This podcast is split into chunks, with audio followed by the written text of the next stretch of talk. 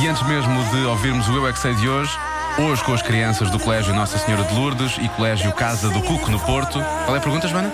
Gostas de arroz de miúdos? Eu é que sei. O mundo visto pelas crianças. Arroz de miúdos? Gosto. Era muito bom.